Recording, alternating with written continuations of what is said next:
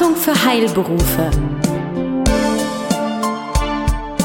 Von und mit Michael Brüne. Wissen, das Sie wirklich brauchen.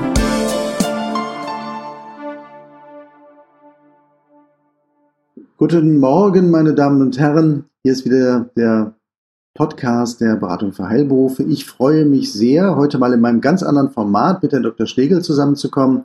Herr Dr. Schlegel, Sie sind in Köln, ich bin in Berlin-Potsdam und ich freue mich sehr, dass wir mit einem ja mittlerweile doch bewährten Format der Videokonferenz zusammenkommen können. Und vielen Dank, dass Sie bereit sind, heute über ein besonderes Thema zu sprechen.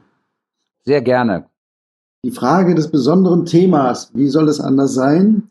Corona und die Auswirkungen auf die Arbeitswelt, das ist unser Thema. Ähm, vor allem, Herr Dr. Schlegel, steht ja das sogenannte Infektionsschutzgesetz. Das äh, wabert immer herum. Die Frage ist, was regelt das eigentlich, ohne jetzt alle Details zu besprechen, aber in Verbindung mit Corona, wofür ist es wichtig, dass es dieses Gesetz gibt?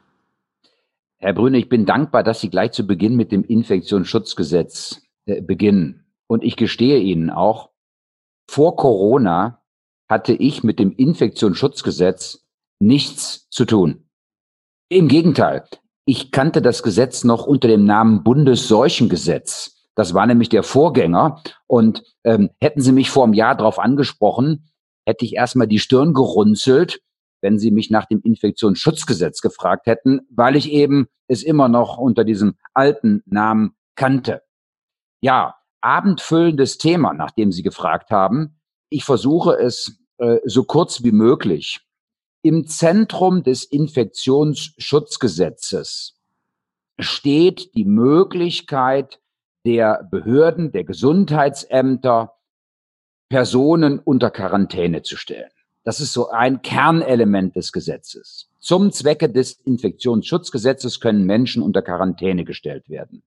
Und dann, auch das ist ganz, ganz wichtig, dann regelt das Gesetz, das Infektionsschutzgesetz, zentrale Vorschrift ist der Paragraph 56, 56 Infektionsschutzgesetz, regelt das Gesetz einen Entschädigungsanspruch. Also dafür, dass man äh, unter Quarantäne gestellt wurde und dann einen Einkommensverlust erleidet, wird man unter den im Gesetz näher beschriebenen Voraussetzungen entschädigt. Ja, und ähm, zum Coronavirus sagt das Gesetz natürlich herzlich wenig. Also das Gesetz ist zwar jetzt anlässlich des Coronavirus ähm, geändert worden, ergänzt und auch ein Stück modifiziert worden, aber so wie überall im Arbeitsrecht, im Sozialrecht und so weiter äh, befinden wir uns in weiten Teilen auf juristischem Neuland so dass ich vielleicht gleich zu Beginn, Herr Brüne, sage, bevor die weiteren Fragen auf mich einprasseln, ich sage dann hier und da mal etwas äh, zu den Farben äh, äh, Grün, Gelb und Rot. Das ist das Ampelprinzip, ähm, das ich eingeführt habe, auch im Zusammenhang mit dem Coronavirus. Grün heißt, ich bin mir bei meiner Antwort äh, ziemlich sicher. Gelb, da, da bin ich mir schon unsicher. Und da werden Sie auch kaum einen finden, der Ihnen eine sichere Antwort äh, gibt. Und rot heißt, da, da, da weiß keiner so richtig Bescheid. Ich habe zwar eine Vermutung dann in diesen Fällen oder gebe eine Einschätzung ab, aber mehr als eine Einschätzung ist es eben leider nicht. Mhm. Wir bleiben mal, weil das ein ganz aktuelles Thema ist, bei der Quarantäne. Ja. Wir haben ja einen konstruierten Fall. Ein Mitarbeiter einer, einer Praxis äh, fährt in Urlaub in ein sogenanntes Risikogebiet. Danach ähm, gibt es einen Test und danach wird die Quarantäne angeordnet. Wie ist es denn in der Verbindung, wie ist es denn dann ähm, mit einer sogenannten Entschädigung, beziehungsweise wer trägt dann die Verantwortung? Da gibt es ja zwei Teile. Ich gehe einmal mit Bedacht in ein Risikogebiet, weil ich das vielleicht gebucht habe. Oder als zweites, das Risikogebiet wird erst zum Risikogebiet erklärt, wenn ich da bin. So, wo hm. ist da der Unterschied? Da gibt es bestimmt einen. Ja, den gibt's. Und äh, Sie haben mir gleich eine äh, schwierige Frage gestellt, beziehungsweise äh, einen schwierigen Fall dem äh, eher einfachen Fall gegenübergestellt. Also fangen wir mit dem einfachen Fall an. Da würde ich sagen, die Antwort bewegt sich im grünen Bereich, da bin ich mir mit der Einschätzung ziemlich sicher. Wenn jemand in ein Risikogebiet fährt, um dort Urlaub zu machen und zum Zeitpunkt der Abreise wusste, zumindest hätte wissen müssen, aufgrund der Veröffentlichungen, die das Robert Koch Institut übernimmt, ähm, im Zusammenspiel mit den Bundesbehörden, äh, dass dort ein Risikogebiet ist, dann fährt er letztlich auf eigene Gefahr. Gibt sogar eine entsprechende, nicht ganz einfach äh, ähm, äh, formulierte Regelung im Infektionsschutzgesetz, der Paragraph 56 Absatz 1 Satz 3. Und ich sag's mal in meinen Worten, da steht dann drin, ähm, selbst schuld. Ja, selbst schuld. Wer in ein Risikogebiet fährt, ähm, der handelt auf eigene Gefahr. Der wird dann äh, gegebenenfalls unter Quarantäne gestellt. So haben Sie den Fall ja eben auch geschildert. Aber das wird dann mit dem Entschädigungsanspruch schwierig, beziehungsweise den wird es höchstwahrscheinlich nicht geben. Bedeutet zweierlei, der Arbeitgeber, der ja an sich in den ersten sechs Wochen der Quarantäne anstelle der Behörde gewissermaßen vorleistet, muss nicht zahlen. Und demzufolge hat der Arbeitgeber auch keinen Erstattungsanspruch gegenüber der äh, Behörde, selbst dann nicht, wenn er dem Arbeitnehmer aus welchen Gründen auch immer, gegebenenfalls freiwillig, die Vergütung weiterleistet. Also in einem solchen Fall schlechte Karten für den Arbeitnehmer und der Arbeitgeber ist, könnte man sagen, fein raus, außer dass er jetzt keinen Arbeitnehmer hat für eine gewisse Zeit, aber bezahlen muss er ihn während dieser Zeit nach meiner Überzeugung nicht. Anderer Fall, und den Fall hat es ja jetzt gerade in den letzten Wochen gegeben, ja, der Arbeitnehmer ähm, macht sich auf in den Urlaub, fährt in ein Gebiet, das zum Zeitpunkt der Abreise noch nicht als Risikogebiet gekennzeichnet war. Und äh, das ändert sich aber während des äh, Aufenthalts im Ausland. Da wird das Gebiet zum Risikogebiet erklärt. Dann äh, ist der Fall schon schwieriger, weil da wird man ja dem Arbeitnehmer äh, anders als in dem eingangs äh, beschriebenen Fall nicht so ohne weiteres einen Vorwurf machen können. Ähm, der allgemeine Vorwurf, fahr nicht ins Ausland, der dürfte wohl zu weit äh, gehen. Mit anderen Worten, hier kommt durchaus ein Entschädigungsanspruch des Arbeitnehmers in Betracht. Der Arbeitgeber leistet vor und kann dann einen Erstattungsanspruch gegenüber der Behörde geltend machen. Ich weiß aus inzwischen mehreren Fällen, dass sich die Behörden schwer tun, wenn äh, die Quarantäne angeordnet wurde, im Nachgang zur Rückkehr aus einem erklärten Risikogebiet, auch wenn es erst später zum Risikogebiet erklärt wurde. Ähm, aber ich bin der Meinung, dass die Behörden in diesen Fällen dennoch leisten müssen. Leider Gottes ist der Arbeitgeber in dem ein oder anderen Fall auf den Klageweg zu verweisen. Das heißt, da muss man eben dann die Ansprüche klageweise durchsetzen. Wie gesagt, wir befinden uns hier ähm, auf juristischem Neuland und die Behörden, die zeigen sich doch ähm, ein Stück weit hartleibig, wenn es darum geht, noch nicht klar entschiedene Fälle so zu behandeln, dass es äh, die Behörde Geld kostet. Ich nehme mal einen Spezialfall, mit Sicherheit ist das einer, der mir aber in dem Zusammenhang Ihrer Ausführungen vor Augen kommt. Ein Mitarbeiter kommt jetzt aus einem Risikogebiet nach Hause, egal ob erklärt während der Laufzeit oder vorher schon, geht in Quarantäne und sagt, Chef, ich mache Homeoffice. Also, das heißt, ich erscheine nicht im Unternehmen, ich mache Homeoffice. Äh, bin ich dann arbeitstechnisch eingebunden oder bin ich in Quarantäne? Gibt es einen Anspruch? Gibt es nicht? Mein Verstand würde sagen nein, aber wie regelt man das? Also mit dem Wort Homeoffice, Herr Brüne, haben Sie die Büchse der Pandora geöffnet. Ja, da wird's jetzt ganz, ganz duster. Aber äh, trotzdem, Ihre Frage war ja präzise und äh, bis dahin kann ich sie, denke ich, auch beantworten. Also unterstellen wir, es gibt für den Arbeitnehmer die Möglichkeit, im Homeoffice seinen arbeitsvertraglichen Pflichten nachzukommen. Und gehen wir auch davon aus, der Arbeitnehmer ist nicht arbeitsunfähig, also nicht erkrankt. Das wäre ja wieder ein anderer Fall. Ja? So, dann würde ich sagen, ja, dann kann der Arbeitnehmer und muss er gegebenenfalls auch von zu Hause aus seine Arbeit verrichten und wird dann ganz regulär auch äh, vergütet für äh, diese Arbeit, weil im Grunde genommen hat sich ja nur der Arbeitsort geändert Und ähm, wenn das für beide Seiten etwas ist, was funktioniert, äh, was, was insbesondere zumutbar ist, das Wort hatte ich eben schon mal erwähnt, ja, dann sehe ich da erstmal kein Problem. Dann mag der Mitarbeiter immer noch unter Quarantäne stehen, aber ja, auch da bin ich, jetzt wird's äh, ähm, Ampelfarbe gelb, aber äh, bin ich mir immer noch ziemlich sicher, da wird's auch mit dem Entschädigungsanspruch schwierig werden, weil der Arbeitnehmer ja in diesem Fall gar keinen Verdienstausfall erleidet. Okay. Jetzt ist der Arbeitnehmer in Quarantäne. Mhm. Zwei Wochen. Mhm. Hat er Urlaubsanspruch in der Zeit? Nein. Oder sagen wir mal so, das ist wieder der Unterschied zwischen Theorie und Praxis. Es mag sein, dass ein Arbeitnehmer, warum auch immer, sagt, Chef, wir kriegen das Problem in Griff.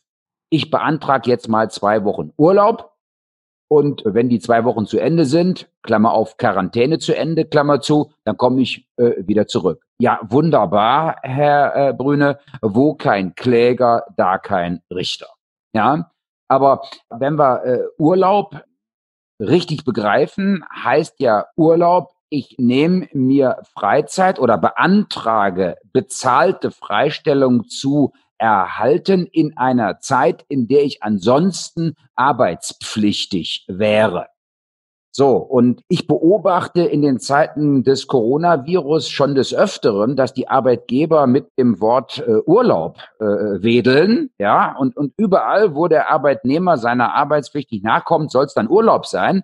Aber Urlaub ist dann doch etwas enger definiert. Also Urlaub heißt, Arbeitnehmer beantragt, bezahlt freigestellt zu werden und Arbeitgeber gewährt Urlaub wie auch immer und wodurch auch immer ausgelöste Fehlzeiten einfach als Urlaub zu betrachten, das geht nicht. Okay. Gehen wir auf das Thema Entschädigung nochmal. Hm. Damit hatten Sie angefangen und das ist vielleicht jetzt auch so der Bogen. Im Endeffekt geht es ja immer darum, Arbeitszeit wird nicht zur Verfügung gestellt. Die Frage ist, wie wird das vergütet und welcher Unterstützung äh, liegt der Behörde, wie Sie sagen, dann entsprechend nahe. Ähm, da gibt es für mich unterschiedliche Beispiele. Einmal, wenn eine Person direkt betroffen ist, das heißt also eine Person ist direkt von Corona betroffen und kann nicht arbeiten. Zweiter Fall, ich bin mehr oder weniger auch direkt betroffen, aber dadurch, dass die Einrichtung schließt, in der zum Beispiel mein Kind sagen wir mal, betreut wird, wie eine Kita oder eine Schule, und ich habe dann einen Versorgungsauftrag zu Hause, kann also deswegen im Zweifelsfall nicht äh, zur Arbeit gehen. Ähm, oder dass äh, vielleicht sogar meine Arbeitsstätte geschlossen wird wegen Corona. Das sind so die drei Fälle, die mir jetzt gerade in den Sinn kommen. Aber vielleicht fangen wir mal mit der Einzelperson an. Entschädigung, wie ist das geregelt und wer macht den Anspruch geltend? Ja, also im ersten Fall sprechen wir von einer Quarantäne im eigentlichen Sinne, also einer auf eine bestimmte Person bezogenen Maßnahme der Gesundheitsbehörden. Ganz banal, da steht dann äh, äh, Herr Michael Brüne, wohnhaft, ja, wird in der Zeit vom bis unter Quarantäne gestellt, Rechtsgrundlage Infektionsschutzgesetz. Ich mache es etwas kürzer. So, dann löst das grundsätzlich einen Entschädigungsanspruch aus. Im Arbeitsverhältnis gestaltet sich das wie folgt. Für die ersten sechs Wochen, meistens dauert die Quarantäne ja nicht so lange, ja, aber für bis zu sechs Wochen richtet sich der Entschädigungsanspruch des Arbeitnehmers gegen den Arbeitgeber. Der Arbeitgeber zahlt, und so steht es mehr oder weniger auch im Gesetz drin, der schon vielfach zitierte 56 Infektionsschutzgesetz. Der Arbeitgeber leistet dann anstelle der Behörde. Man könnte auch sagen, er leistet vor. Also äh, der Arbeitnehmer wendet sich nicht an die Behörde, sondern er wendet sich an den Arbeitgeber. Im Ergebnis ist das so ein Stück weit wie Entgeltfortzahlung im Krankheitsfall. Ja, ein Stück weit. Besonderheit, der Arbeitgeber, soweit er jetzt vorgeleistet hat, hat einen Erstattungsanspruch gegenüber der Behörde, gegenüber der die Quarantäne anordnenden Behörde. Ich will nicht verhehlen, das zeigt die Praxis, dass es da häufig Schwierigkeiten gibt mit dem Erstattungsanspruch, weil die Behörde sich allerlei Dinge einfallen lässt, warum der Anspruch dann doch nicht greift. Aber wir müssen, wie gesagt, diese beiden Rechtsbeziehungen äh, strikt auseinanderhalten. Arbeitnehmer, Arbeitgeber, eine Rechtsbeziehung, Arbeitgeber, Behörde, andere Rechtsbeziehung. Okay. Das heißt aber, wenn ich jetzt in dem anderen Fall, im zweiten Fall, das ist, scheint ja dann komplexer zu sein, meine Einrichtung schließe, in der mein Kind in Betreuung ist, das ist ähnlich gelagert. Bekomme ich da auch eine Bescheinigung, mit der ich sozusagen dann über den Arbeitgeber dann einen Anspruch bekomme? Da betreten wir vermintes Gelände, juristisch vermintes Gelände. Also der Fall ist in der Tat, Sie haben das richtig erkannt, ein anderer, weil hier ist ja der Arbeitnehmer selber nicht unter Quarantäne gestellt. Er ist ja auch nicht krank. Da ist überhaupt gar keiner krank. Der Arbeitnehmer hat, wenn ich Sie richtig verstanden habe, ja lediglich für das Kind oder für die Kinder keine äh, Betreuungsmöglichkeit. Das heißt, er ist insoweit auch im weiteren Sinne arbeitsunfähig, aber nicht etwa arbeitsunfähig im Sinne des Entgeltfortzahlungsgesetzes, weil er ja nicht krank ist. Konsequenz, grundsätzlich wir sprechen da als Juristen von Risikosphären. Das ist die Risikosphäre des Arbeitnehmers. Er verliert also erst einmal nach allgemeinen Regeln seinen Vergütungsanspruch aus dem Arbeitsverhältnis, solange er verhindert ist. Aber Sonderregelung nachträglich eingefügt ins Infektionsschutzgesetz, Paragraph 56 Absatz 1a, IFSG. Ja, da gibt's unter engen Voraussetzungen dann doch wieder einen Anspruch des Arbeitnehmers, der am Ende über die Gesundheitsbehörden bezahlt wird, beziehungsweise finanziell ausgestattet äh, ist. Schwierig auch dieser Fall, weil der Arbeitgeber hier erneut vorleisten muss, und wenn er nicht genau die Voraussetzungen, die im Infektionsschutzgesetz geregelt sind, beachtet, dann kann es passieren, dass er den Arbeitnehmer bezahlt, in der Hoffnung, äh, das erstattet zu bekommen und die Behörde erstattet dann doch nicht, weil, warum auch immer, die Voraussetzungen sind sehr zahlreich, würde jetzt hier den Rahmen sprengen, sagt, nö, äh, unter den Umständen gab es gar keinen Anspruch des Arbeitnehmers gegenüber dem Arbeitgeber. Mhm. Haben Sie vielleicht einen Gedanken, wo das scheitern könnte? Ja, da geht es zum Beispiel um die anderweitige Betreuungsmöglichkeit. Ja, da sagt die Behörde, oh, äh, äh, gibt's doch gar nicht. Vater war beschäftigungslos. Warum kümmert sich nicht der Vater um die Kinder? Übrigens ein ernstzunehmendes Thema, ja, in der Gender-Debatte. Ja, äh, äh wir fragen im ersten Zugriff immer, wo ist die Mutter? Dabei hat das Kind ja in der Regel zwei Elternteile. Ja, und es ist zum Beispiel überhaupt nicht ausgemacht, warum da immer die Mutter zu Hause bleiben muss oder soll. Ja? Und so fragen natürlich auch die Behörden. Wo ist der Vater? Was macht der Vater? Besonders äh, perfide sind die Fragen, wo sind denn die Großeltern? Weil die sollen wir ja, so heißt es doch immer, die sollen wir ja schützen. Weil die ja in der Regel älter sind und damit ja im Grunde genommen doch eher weniger in Kontakt kommen sollen mit den Enkelkindern. Also Sie sehen, Ihre Frage war berechtigt. Ne? Da gibt's also allerhand, allerhand Möglichkeiten zu diskutieren. Und was ich so bedauerlich finde, aufgrund der Vorleistungspflicht des Arbeitgebers wird das im Grunde genommen auf dem Rücken des Arbeitgebers ausgetragen, diese Rechtsunsicherheit. Mhm. Ja, das ist ähm, sehr, sehr schade. Der Fall, den wir dann als letzten Fall haben, das Unternehmen wird geschlossen. Hm. Also die Praxis oder die Apotheke wird geschlossen oder wir haben ja prominente Beispiele, wo das geschieht. Wie ist die Anspruchslage da? Ja, also das Infektionsschutzgesetz verlangt grundsätzlich eine personenbezogene Unterquarantänestellung. Wird nur pauschal ein, ein Betrieb, eine Praxis, gar eine Branche zum Nichtstun verpflichtet, aus Infektionsschutzgründen, dann gibt es prinzipiell keinen Entschädigungsanspruch, wobei ich hinzufügen muss, das ist unter Juristen aktuell sehr umstritten. Was ich hier wiedergegeben habe, ist die Mehrheitsmeinung. Urteile liegen dazu bislang nur sehr spärlich äh, vor. Ich gehe aber davon aus, dass äh, bei einer generellen Betriebsschließung ohne äh, personenbezogenes unter Quarantäne stellen es mit den Entschädigungsansprüchen schwierig äh, wird, um nicht zu sagen, die wird es da vermutlich nicht geben. Das gleiche übrigens, Sie haben nicht danach gefragt, aber ich soll es kurz ergänzen, äh, das gleiche gilt mit der freiwilligen Quarantäne. Ja, also äh, das haben die Behörden zum Teil ganz perfide, ganz perfide eingefädelt. Da ruft dann der Mediziner bei der Behörde an und sagt, hören Sie mal, ich komme aus sowieso, muss ich jetzt Quarantäne beachten? Und da sagen die, nein, äh, Risikogebiet ist es ja nicht, aber wir empfehlen Ihnen freiwillige Quarantäne. Mhm. Dann geht der Arzt, Zahnarzt, Apotheker, wer auch immer, in freiwillige Quarantäne, lässt den Laden zu und hofft jetzt auf Entschädigungsansprüche. Äh, ja, Pustekuchen.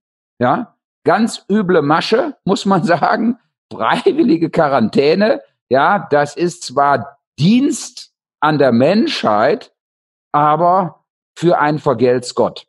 Ja. Das Gleiche gilt dann bestimmt auch, wenn ein Mitarbeiter wegen Angst äh, vor Corona zu Hause bleibt und sagt, äh, ich gebe mich jetzt hier nicht in eine schwierige Situation, äh, ist ja das gleiche Thema. Also das heißt, ja. ein Ersatz. Also das scheint ja. grün zu sein.